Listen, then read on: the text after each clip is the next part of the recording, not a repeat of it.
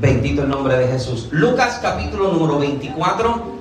Consideramos del verso número 1 al verso 7. Usted lo confirma con un muy fuerte amén. Aleluya. Quien no lo tenga, grite misericordia y esperamos. Amén. ¿Lo tenemos? Lucas capítulo número 24, verso 1 en adelante. Lee la palabra del Señor de la siguiente forma, honrando al Dios Padre, Hijo y Espíritu Santo. Y todos los que van para el cielo gritan. El que va para el cielo grita. Lucas 24, verso 1. El primer día de la semana, muy de mañana, vinieron al sepulcro trayendo las especias aromáticas que habían preparado y algunas, otras y algunas otras mujeres con ellas. Y hallaron removida la piedra del sepulcro y entrando no hallaron el cuerpo del Señor Jesús. Aconteció que estando ellas perplejas por esto, he aquí se pararon junto a ellas dos varones con vestiduras resplandecientes. Y como tuvieron temor y bajaron el rostro a tierra, les dijeron, ¿por qué buscáis entre los muertos al que vive? No está aquí, sino que ha resucitado. Acordaos de lo que os habló cuando aún estaba en Galilea, diciendo, es necesario que el Hijo del Hombre sea entregado en manos de hombres pecadores y que sea crucificado y resucite al tercer día. Levante su mano y hablamos con nuestro Padre Celestial. Gracias, eterno. Gracias por la oportunidad de llegar a tu casa una vez más. Gracias, Padre, porque tu presencia en nuestras vidas, Señor, nos alienta, nos inspira, nos vivifica. Te pido, eterno, que tú bendigas de forma especial, de forma única, la vida de cada uno de mis hermanos presentes en este lugar que desde el menor hasta el mayor puedan experimentar el toque de tu presencia. Te pido eterno que en este momento al sentarnos a la mesa, tú Señor nos sirvas y que tu palabra nos inspire, nos desafíe, nos levante, nos lleve a ser quienes en ti debemos ser. Te pido eterno que tú confirmes tu palabra con milagros, con señales y con prodigios por el poder de la llaga de Jesucristo. Doy orden en este momento a que toda enfermedad abandone cada cuerpo en el nombre de Jesucristo. Atamos en este momento y echamos fuera de los aires toda ave de rapiña que intenta tomar lo que sobre el altar es presentado.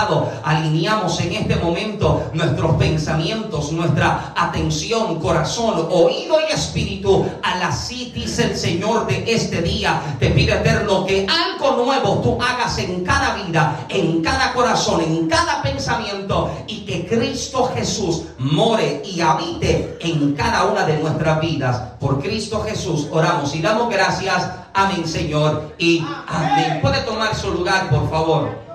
Bendito el nombre de Jesucristo. Trataré de no ser extenso. Voy a tratar de ser eh, lo más pausado posible. No se lo prometo, pero trataré. Pero eh, permítame compartirles eh, lo que he recibido de parte de Dios para esta ocasión. Dice que un pastor muy querido presentó a su feligresía un señor, explicando que era su amigo más querido de la infancia y que deseaba darle unos minutos para que le saludara y compartiera con ellos lo que él sintiera que fuese apropiado. El Señor miró con cariño a todos y comenzó diciendo, un padre, su hijo y un amigo del hijo navegaban en el Pacífico cuando una tormenta los sorprendió haciendo imposible todos los intentos de regresar a la costa. Las olas eran, eran tan altas que, aunque el padre era un navegante experimentado, no pudo dominar el velero y los tres fueron arrastrados mar adentro.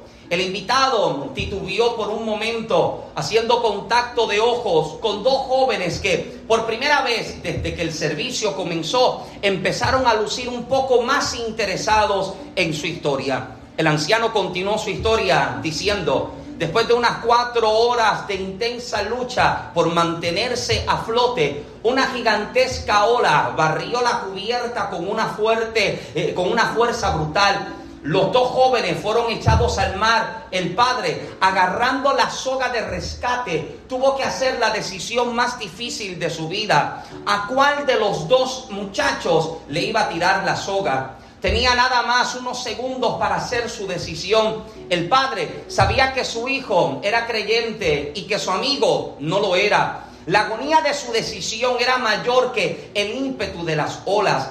El padre le gritó a su hijo, te amo, hijo mío, y le tiró la soga de rescate al amigo. Cuando volvió por su hijo, ésta había desaparecido bajo las olas en la noche oscura. Por más que lo buscaron, nunca apareció, ni siquiera se encontró jamás su cuerpo.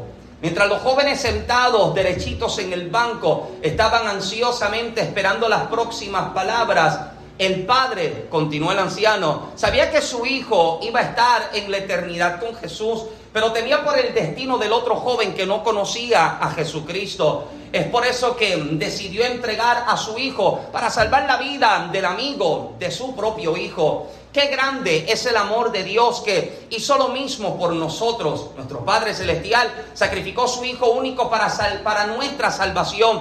Yo les suplico que acepten la oferta de rescate y agarren la soga de vida que Él les está ofreciendo en este mismo momento. La iglesia se quedó en profundo silencio. A la salida, los dos jóvenes se acercaron al anciano y uno le dijo, fue una bonita historia. Comprendo que ayuda a entender el amor de Dios al entregar su Hijo por cada uno de nosotros. Pero no creo que sea muy realista que un padre entregase la vida de su hijo con la esperanza que el otro se convierta al cristianismo. Bueno, comprendo lo que dices, el anciano replicó. Quedó entonces en silencio mientras su mejilla, por su mejilla corría una lágrima. Sé que no parece ser muy realista, Miró entonces serenamente a los jóvenes. Su rostro al mismo tiempo reflejaba dolor y un gran gozo. De verdad que no fue muy realista, cierto, pero tengo algo más que decirles. Queridos amigos, yo soy ese padre y vuestro pastor era el amigo de mi hijo. Estas palabras son recordadas con emoción y cariño. Estas palabras son guardadas en nuestro corazón y en nuestra mente. Jesús dijo siete palabras mientras estaba colgado en la cruz, aún en el momento de su, agonía aun cuando el dolor lo consumía, tomó tiempo para regalarnos siete expresiones, siete expresiones que muestran cuán alto fue el precio y el costo que nuestro Señor Jesucristo tuvo que pagar. Y yo creo que diariamente nosotros deberíamos hacer memoria, no deberíamos hacer mente en cuál fue ese sacrificio que por nuestra vida, que por nuestra salvación fue hecha. Usted debe entender que lo que Jesús hizo por nosotros no fue un favor, porque un favor fácilmente puede ser pagado. Un favor, un favor fácilmente puede ser devuelto con otro favor. Sin embargo, lo que Jesucristo hizo por cada uno de nosotros fue algo que jamás en nuestra vida ni en nuestra existencia podríamos haber nosotros pagado de vuelta. Jesucristo, a precio de sangre, pagó por nuestra salvación. Él saldó nuestra deuda, una deuda humanamente impagable. Su sangre fue la, la moneda que nos libró de la peor condena. Ahora, yo quisiera que usted pudiese hacerse de pronto estas dos preguntas. ¿Has pensado detenidamente cómo el culpable siempre fuiste tú? Yo creo que usted se lleve estas dos preguntas. ¿Has tenido el momento a cuestionarte y a preguntarte cómo el verdadero culpable siempre fuimos nosotros. Y segundo, meditaremos realmente en el perdón que se nos ofreció. Qué interesante que la vida de Jesús fue tan corta como de 33 años en la tierra. 33 años Jesús vivió sobre la faz de la tierra y Dios se hizo carne y hueso, se hizo hombre para habitar entre los hombres y ser tentado en todo según nuestra semejanza, como lo declara el escritor a la carta a los hebreos. Él sabe lo que es vivir las debilidades de la carne, las flaquezas de la carne, las vulnerabilidades de la carne y aún así jamás se manchó de pecado, teniendo en mente que su pureza sería la única manera en que podría darnos victoria. Y esto, mi amado, me bendice hasta los ruegos del pantalón. Entender de que así como Jesús venció por él, yo soy hecho más que vencedor.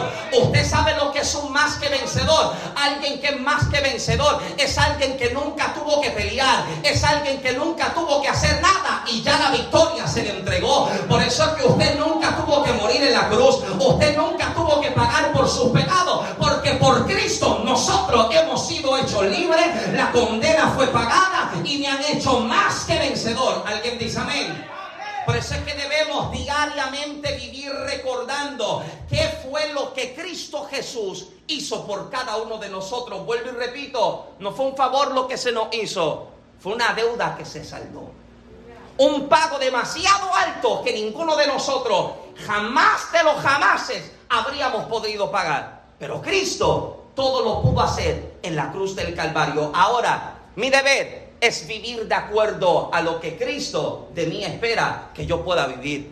Debemos entender que en esa cruz, en esa cruz no solamente se venció mi pecado, en la cruz se vencieron mis debilidades, mis inseguridades, se vencieron esos pensamientos que intentan dominarme. Hablo con alguien acá. En la cruz del Calvario fue vencido incluyo incluso aquello que intenta distanciarme y alejarme de Dios. No solamente vence sobre mi enfermedad, no solamente vence sobre mi pecado, sino que también en la cruz del Calvario mis cargas son llevadas. Mis cargas son crucificadas juntamente con Él. Mira lo que el evangelista Mateo declara, capítulo 11, verso 28 de ese evangelio.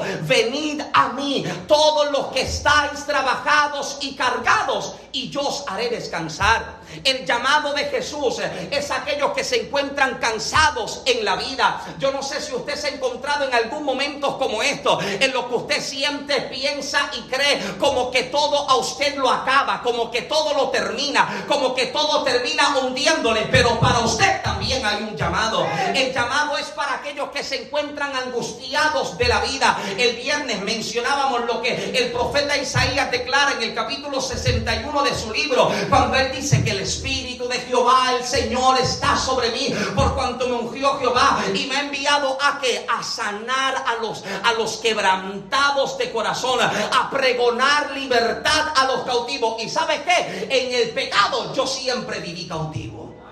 Usted nunca es libre estando en el pecado. Gracias a los tres que dicen amén.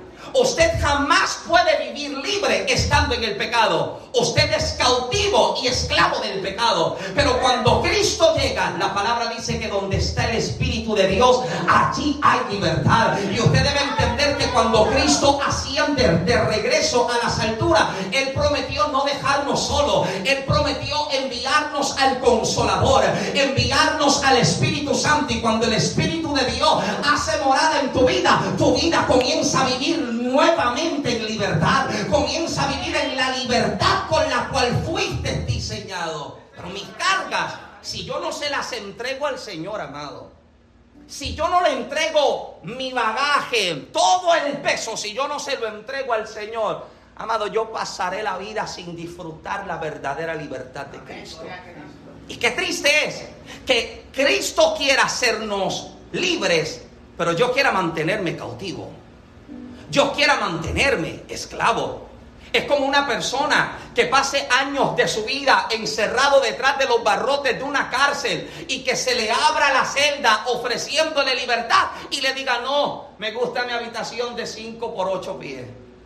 Me gusta mi camita con un matre de 2 pulgadas. ¿Alguien está acá? De que se te está dando la oportunidad de salir y de ser libre. Pero que yo le diga, Señor, la oferta está buena, la, oferta del hijo, como hablábamos el viernes, la oferta del hijo está buena, pero prefiero vivir como yo vivo.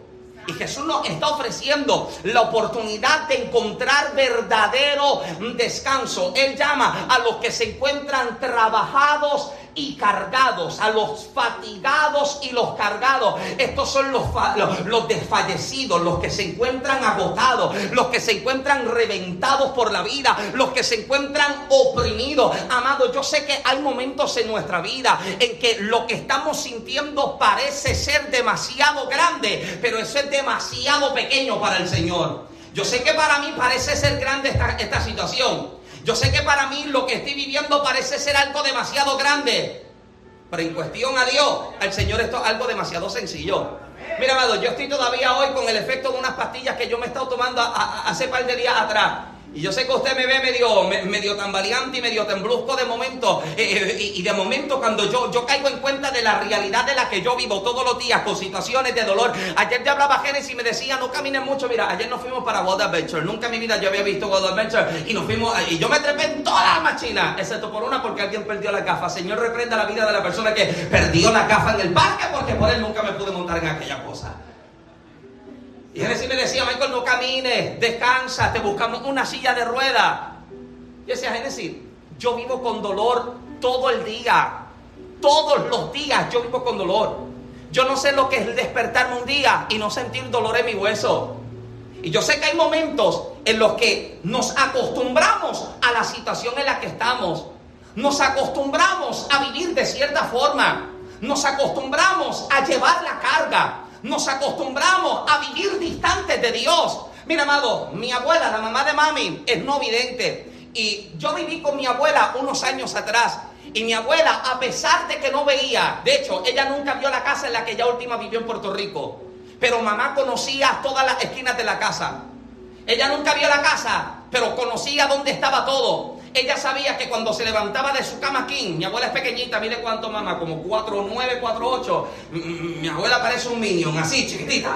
Y cuando mamá se levantaba de la cama, ella sabía que si doblaba a la izquierda, entraba al baño de su habitación. Ella sabía que si se bajaba de la cama y daba la vuelta a la esquina, ella sabía que tan pronto pasaba la puerta a la izquierda estaba el comedor y un poco más adentro estaba la cocina. Que si doblaba a la derecha estaba la sala. Ella sabía que si se paraba frente al, fregadero y levantaba la mano y abría el gavetero, encontraba habichuela, gandule y arroz. ¿Alguien está acá? A pesar de que ella no vio la casa, ella se acostumbró a vivir de esta manera y se acostumbró a conocer el escenario. Por eso es que uno de los milagros que más me fascina de Jesús es uno de un hombre ciego que es llevado al Señor. Esto yo lo compartí tiempo atrás. Este hombre ciego es llevado ante Jesús. Jesús está a la entrada de la ciudad y el hombre ciego es llevado por dos amigos delante de Jesús. Pero la palabra dice que cuando Jesús lo tomó por la mano, Jesús lo sacó de la ciudad. Jesús no lo sana en su aldea. Jesús no lo sana en casa. Jesús no lo sana en el lugar conocido. ¿Sabe lo que hace Jesús? Lo saca de lo conocido y lo lleva a lo desconocido. Lo lleva a un lugar donde él no domina nada. Lo lleva a un lugar donde la incertidumbre ahora se puede apoderar de su vida. Porque el día en que yo crea que yo mismo puedo hacer esto, el Señor sencillamente se echa para atrás. Pero ¿sabe lo que el Señor está esperando? A que llegue el día en que yo me canse y yo le diga, Señor, estoy demasiado fatigado de llevar esta carga. Yo te la entrego porque yo sé que, Yo sé que si yo te lo entrego a ti, yo sé que yo puedo avanzar, yo puedo progresar. Y Jesús jamás, jamás podría haber sanado a este hombre en una situación en la que está acostumbrado. Porque el hombre conoce su entorno, conoce el escenario en el que está. Y Jesús no lo puede sanar en este lugar. ¿Sabe lo que Jesús tiene que hacer? Tiene que llevarlo a un lugar desconocido. Y son esos escenarios desconocidos que nosotros llegamos a vivir que me llevan a sencillamente depender del Señor. Cuando usted sale y usted no sabe hacia dónde va, Usted no sabe qué sucederá con su vida. Lo que usted tiene en su mano, usted no sabe si le resultará o si le será suficiente. ¿Sabe dónde usted entra? En un escenario completamente desconocido. Usted cruza a una frontera que usted jamás había pisado. Pero son en esos escenarios donde el Señor siempre se especializa. Por eso es que me fascina poder encontrarme en una situación que la ciencia médica siga diciéndote, eh, Nivia, hay que, hay que bregar, hay que seguir estudiando, hay que seguir buscando, porque son los escenarios donde el Señor se sienta y mira y dice, es imposible para los hombres, pero siempre es posible para mí. Y alguien debe entender que lo que para ti parece ser demasiado grande es demasiado fácil para el Señor. Y me saca de lo, de lo conocido y me establece en lo desconocido para que ya yo no dependa de lo que yo sé hacer, que yo no dependa de lo que yo puedo hacer, que ahora yo aprenda a depender de la soberanía del Eterno que dice que su gracia es suficiente para mi vida. Aleluya. Esa es la gracia del Señor que nos sostiene, que me lleva a entender de que no hay nada que yo pueda hacer. solamente confiar en el Señor y entregarle mis cargas. ¿Y qué cosa, amado? ¿Qué cosa? Que a veces la única forma en la que terminamos mirando a Dios son en los escenarios difíciles. Aleluya. ¿Qué cosa? Que terminamos recordándonos del Señor. Cuando me encuentro en una cama de hospital. Cuando me encuentro y la, la, la finanza en casa sé que no me dan. Cuando sé que mi cuerpo se sigue desgastando y de pronto entiendo de que no hay nada que yo pueda hacer. Pero a pesar de que yo termine mirando al Señor en mis momentos más oscuros, el Señor siempre está presente para atender a mi queja. Siempre está presente para atender a mi clamor. Y eso es lo que me gusta de nuestro Dios amado, que sea cuando sea, donde sea o como sea, que usted llame al Señor, yo te aseguro que Él siempre te responderá. Gracias a los tres que están conmigo. Yo sé que Él siempre te responderá. Ah, mira, amado, yo soy lo más malo contestando llamadas. De hecho, hablaba con Edgar afuera y yo le decía, Edgar, ¿sabes qué me acordé ahora? Me acordé que nunca terminé de hablar contigo por Messenger anoche. Es que estaba con el efecto del relajante muscular. Amado, yo estaba en Limbolandia, yo estaba en otro mundo. Ustedes, los que estuvieron conmigo ayer no estaban conmigo. Yo estaba en otro mundo. Yo me tomé un relajante muscular y esto me, esto me llevó a Limbolandia. Y yo estaba en otra esfera, en otro mundo. Y yo le decía, Edgar, perdóname porque eh, la verdad es que se me pasó, se me olvidó. Pero sabes que, mira, amado, yo soy lo más malo contestando llamadas telefónicas. Yo soy lo más, lo más terrible contestando llamadas y mensajes. Yo sé que hay gente que se puede atribular, llama al pastor y no me contestó. Oh, refugio Dios está usándolo, míralo. Llamé al pastor y no me contestó, no me respondió, no llegó. Amado, usted quizá me pueda llamar 20 veces y quizás yo nunca le responda.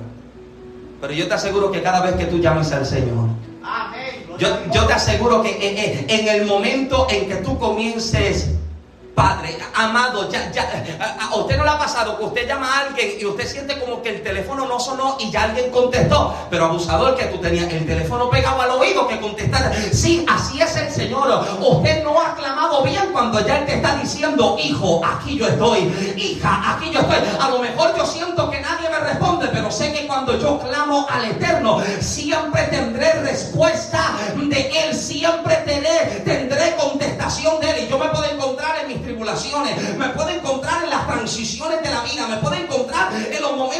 oscuros de dificultad, pero aún dentro de ellos escucho la respuesta del Señor, aquel que prometió no dejarme en ninguno de los días de mi vida, Él siempre estaría conmigo. A lo mejor la gente te deja, te suelta y te abandona, pero Él prometió permanecer. Habrá alguien que celebre porque sabe que Él permanece, Él no me deja, no me suelta, no me desampara siempre permanece en mi vida.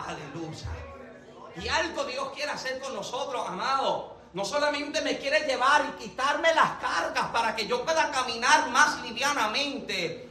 Él quiere desarrollar en mí el carácter de Cristo. Mm, amén. Quiere desarrollar en mí el carácter de Cristo.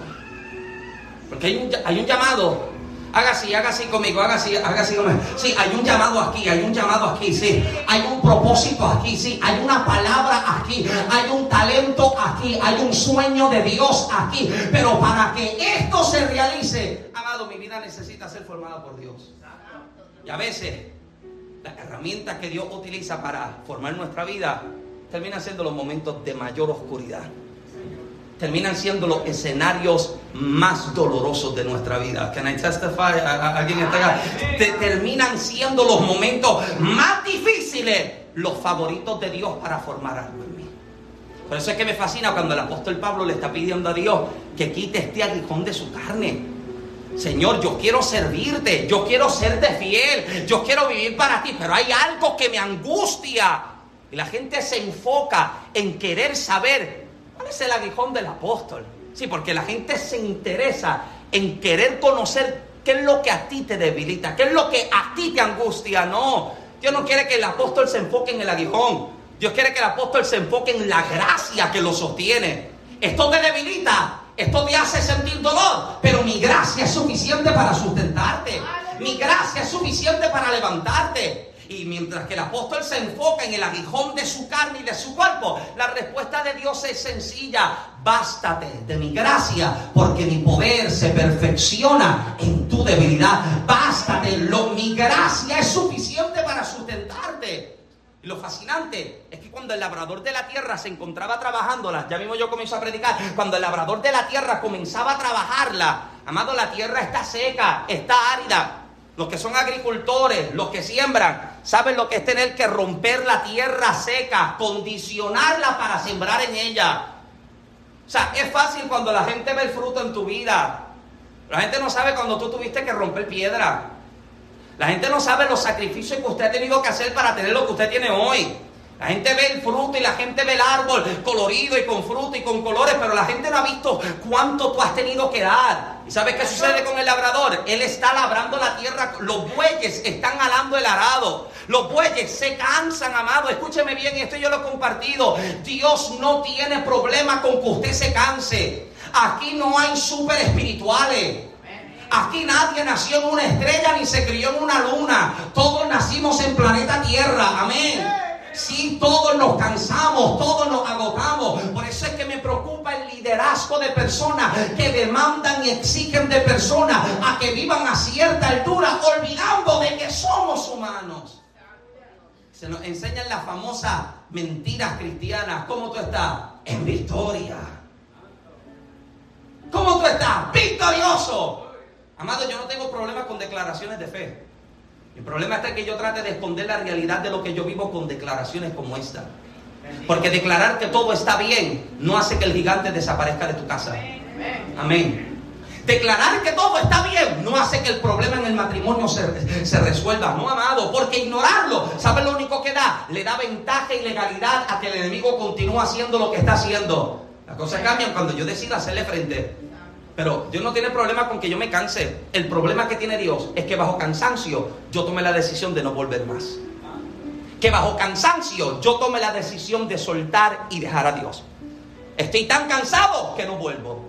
Estoy tan agolpeado que no vuelvo atrás. Estoy tan agotado que no puedo. ¿Y sabes qué hace el labrador de la tierra? Él sabe que insultar al buey no le hace mover. Porque el buey está trabajando bajo el sol y se tira al suelo y nadie le hace moverse, excepto el labrador de la tierra. Él sabe que hay un método que hace que el buey se levante nuevamente y camine. ¿Sabe lo que el labrador de la tierra hacía? Tomaba el aguijón. El aguijón era una vara larga que tenía la punta como de una lanza. Y cuando el buey no se quería mover, el labrador de la tierra agarraba el aguijón y golpeaba, laceraba al buey en el área de las costillas. Tan pronto el buey sentía que le cortaban y que la sangre brotaba, el buey volvía a sacar fuerzas de donde no tenía y avanzaba. Y yo sé que el apóstol Pablo le está diciendo Dios, quita de mí este aguijón. Uno habla de una enfermedad en sus ojos, debilidad en su carne, enfermedad en su cuerpo. No me interesa el aguijón, me interesa la respuesta. Porque el aguijón cuando golpea al buey hace que el buey vuelva a levantarse. El apóstol se ha enfocado tanto en que Dios le quite la dificultad, pero la respuesta de Dios sigue siendo la misma. No me pidas que te quite aquello que te tiene avanzando. No me pidas que te quite aquello que te tiene de pie, te hizo llorar, pero te tiene adorando, te hizo gritar, pero te tiene de pie, te hizo gritar, pero es lo que te tiene en movimiento. Si te duele y te hace mover, deja que Dios siga utilizando la herramienta porque está formando algo en tu vida. Alguien grita amén. Me duele, pero me tiene en movimiento. Dale con el codo el que tienes a tu lado. Me duele, pero estoy avanzando. Me duele, pero no me detengo. Me duele, pero estoy avanzando porque algo está siendo desarrollado y despertado en mi vida. Aleluya. Los que, los que han vivido noches oscuras saben lo que es encontrarse con esto. De que me duele.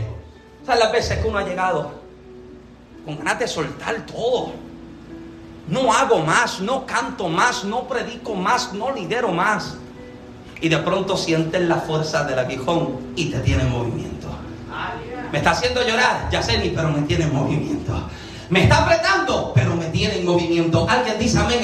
Me está apretando, pero no me estoy deteniendo. Aleluya. Porque el propósito de Dios dentro de la angustia que estoy viviendo no es de formarme, es formarme. Formar el carácter y la identidad de Cristo en mi vida. Me duele, pero aquí estoy viendo que Cristo algo está desarrollando en mi vida. Aleluya. Y mientras el Señor nos encuentra en la oscuridad de nuestra vida, comienza, comienza a entregarnos lo necesario para avanzar. Lo primero que necesitamos entender es que lo primero que Dios me entrega es su palabra. Mira lo que, Isaías 54 dice, el Señor Jehová me dio lengua de sabios para saber hablar en sazón palabra alcanzado. Esto es cuando el predicador dice en los proverbios unas palabras semejantes de que el poder de la vida y de la muerte están donde? Están en la lengua. Y el que la ama comerá de su fruto. En tu, pala en tu lengua, en tu boca, Tienes palabras que pueden cambiar el destino, no solamente de la gente que te rodea, sino tú también tu propio destino. Que yo comienzo a declarar sobre mí. La misma palabra del Señor, Padre, tu palabra dice que lo he visto justo desamparado, ni simiente que bendiga pan. ¿Qué comienzo a declarar? Padre, tu palabra dice que aunque ande en valle de sombra y de muerte, no temeré mal alguno porque tú estás conmigo. ¿Qué puedo declarar? Declarar que puedo pasar por el fuego y por las aguas y ninguno tendrá efecto. ¿Qué yo puedo declarar, amado? Yo puedo declarar que por la de Jesucristo yo he sido curado. Si vas a hablar una palabra, habla la palabra de Dios sobre tu vida. Aleluya. Me da su palabra porque su palabra me da la seguridad y la garantía, amado, de que hay una promesa que se cumple, que se establece sobre mí. ¿Qué me da? Me da su Espíritu Santo. Juan 14, 26 dice, pero el consolador, el Espíritu Santo, a quien el Padre enviará en mi nombre, Él os enseñará todas las cosas y os recordará todo lo que, lo que os he dicho. Espíritu Santo, amado, es tan gentil es tan caballeroso en nuestra vida. Que Él permanece. Yo no sé si usted de momento se ha encontrado a punto de hacer algo y siente si escucha a Él. Cuidado, no lo haga. Cuidado, no vaya. Cuidado, no toques. Cuidado, no digas. ¿Alguien está acá? Pero somos expertos ignorándolo. Ah, Dios bendiga a los querubines en esta tarde. Sí, somos, somos, somos expertos ignorando a Dios. ¿Sabes las veces que yo he tenido que, postrarme y pedirle a Dios, perdóname, porque es que no te hice caso? Porque Él busca preservar tu vida. Él busca cuidarte. Y Él sabe qué conviene y qué no conviene. Él sabe que usted necesita y que no necesita. Y me habla y me protege y me cuida y me aguarda, amado. El Espíritu Santo, el que me consuela en mi momento de mayor oscuridad y tristeza. No solo me da su Espíritu Santo, también me da su paz. Juan 14, 27 dice, la paz os dejo, mi paz os doy. No os la doy como el mundo la da. No se turbe vuestro corazón ni tenga miedo. Hay una distinción entre la paz que, es relatada en este texto. Hay dos paz distintas que son mostradas. Jesús dice, la paz os dejo. Jesús está hablando acerca de la aparente paz que el mundo te ofrece. Y Él te dice, mi paz os doy. Tú decides cuál es la paz que tú quieres. Una paz que es pasajera que el mundo ofrece. O recibes la paz de Cristo que en los momentos de mayor dolor terminas adorando y glorificando a Dios. La paz que Cristo da. Que en vez de encerrarte en una situación de oscuridad, usted sale triunfante declarando que Cristo todavía está en tu vida. Amado, la paz que Cristo da. Hmm. La paz que Cristo da es aquel llamado que cuando la gente te ve y sabe que usted se encuentra en tribulación, pueden encontrar esa serenidad en ti. ¿Cómo es que sigue adorando después de tanto que vivió? ¿Cómo es que sigue de pie después de tanto que dijeron? ¿Cómo sigue adorando después de tanto que tuvo que soportar? La paz de Cristo. Hmm. ¿Usted no le ha pasado que llega a la casa de alguien o conversa con alguien y usted siente como que algo le inunda? Usted, usted llegó cargado, pero de pronto usted se siente como que liviano. La paz que Cristo da, aleluya. Esa es la paz, amado, que inunda. Es una paz que, que, también se transmite a la vida de la gente. Me da paz, también me da dirección. Salmo 119, 105 declara, lámpara es a mis pies tu palabra y es lumbrera a mi camino. Amado, la palabra de Dios siempre me muestra cómo es que Dios quiere que yo viva. ¿Qué es lo que Dios está demandando? ¿Qué es lo que Dios busca de mí? Alguien dice amén. Y eso es lo que Cristo quiere ofrecernos. Ofrecernos lo necesario para levantarnos una vez más. Pero es en la cruz del Calvario que Jesús tiene que pagar para darnos lo que tenemos hoy. Y permítame, abuelo de pájaro, abuelo de pájaro, compartirles brevemente cuáles son esas siete expresiones que el Señor declara. Número uno, la primera palabra es la expresión Padre, perdónalos porque no saben lo que hacen.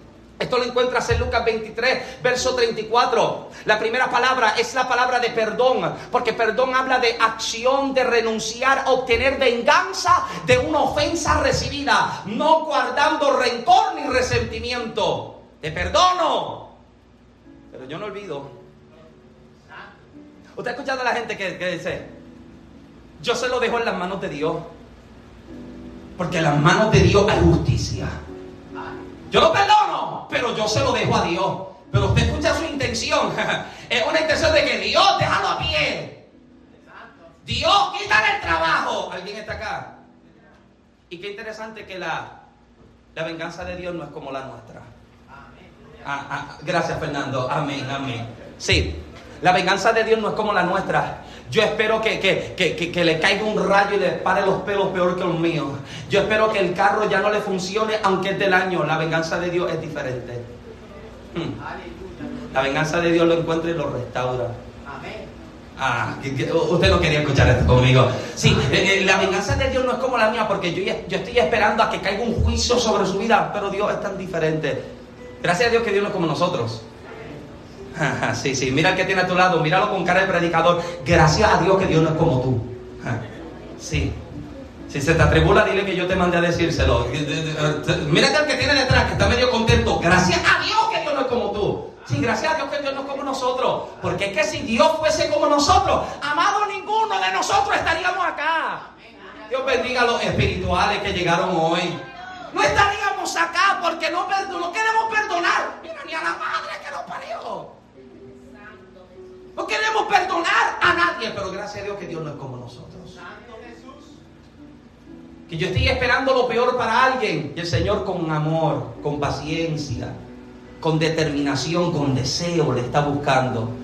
Es un perdón que trae arrepentimiento. Perdónalo, Señor, no sabe lo que están haciendo. Pero eh, eh, mira, amado, incluso lo que la multitud hace y grita en contra eh, todo esto es parte, es necesario para que Jesús llegue a la cruz.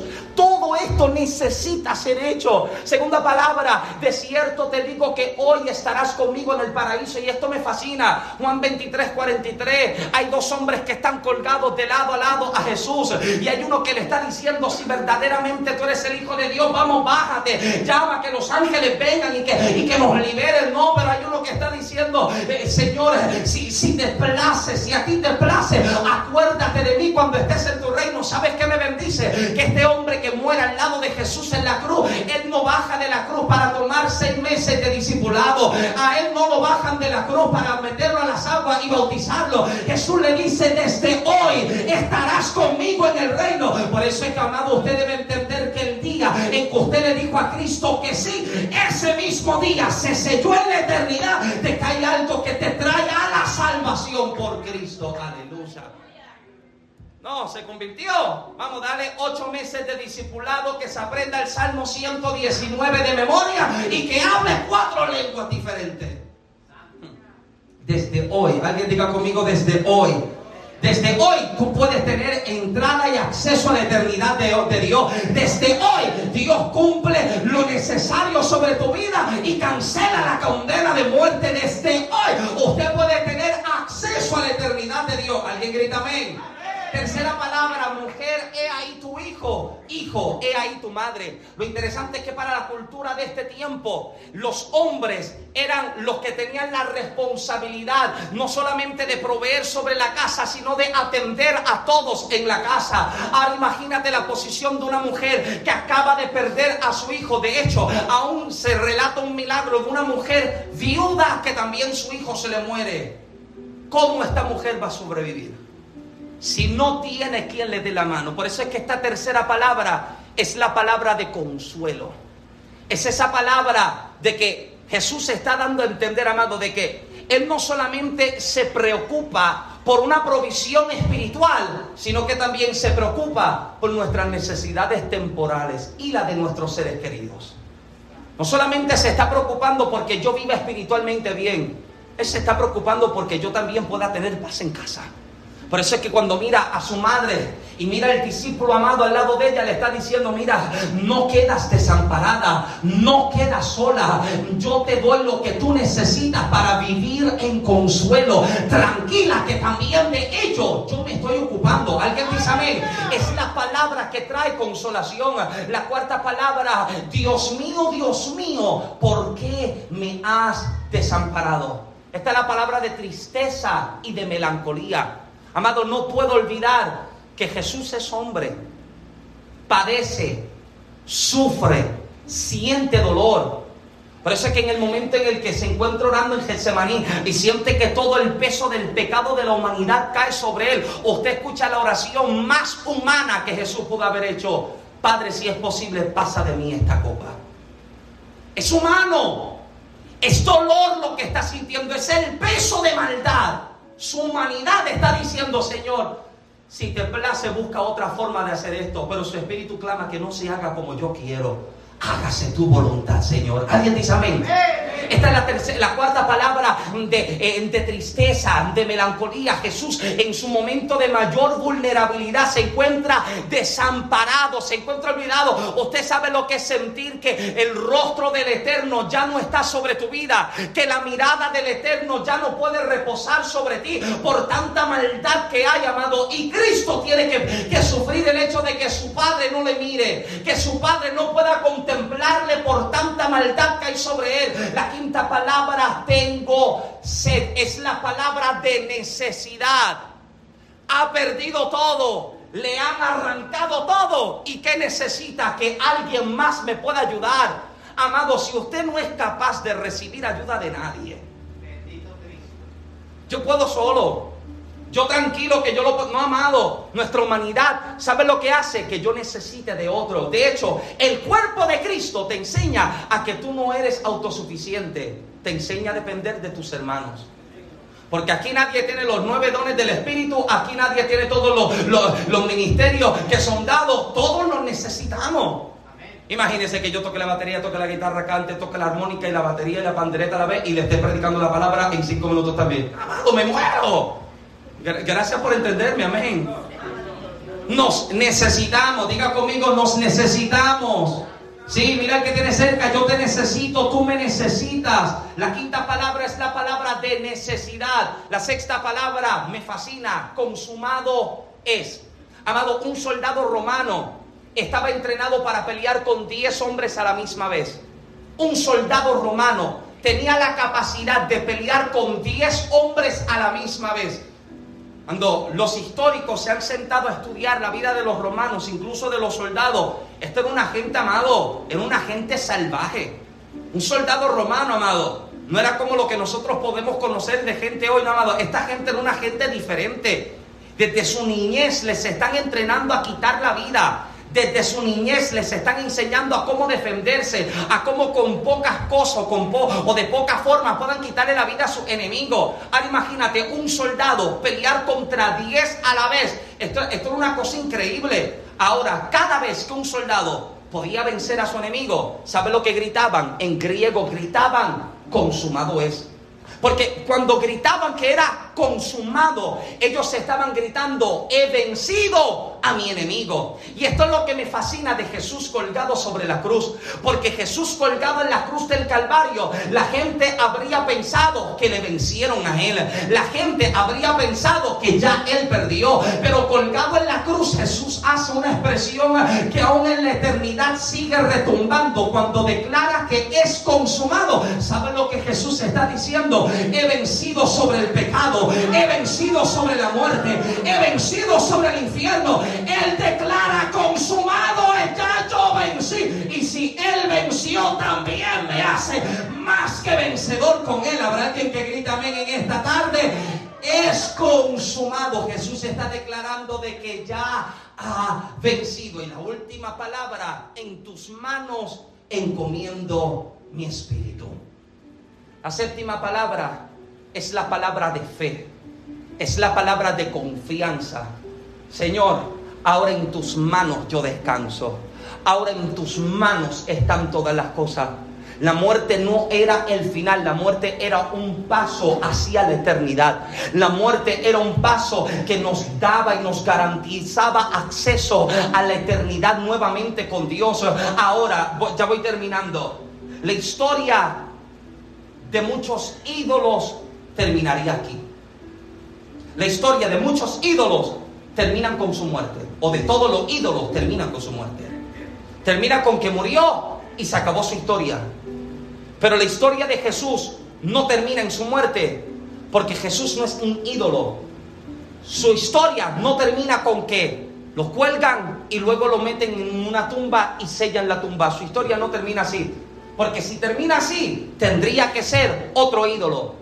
La historia de Jesús continúa con su resurrección. Y su resurrección es lo que a nosotros nos da esperanza de que esta vida no es el capítulo culminante, hay algo más en la eternidad. Hay algo más en la eternidad.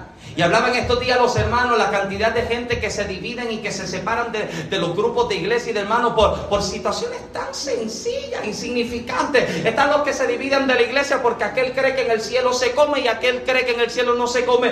A mí no me importa si voy a comer o no. Lo que me importa es la eternidad con el que ama mi alma.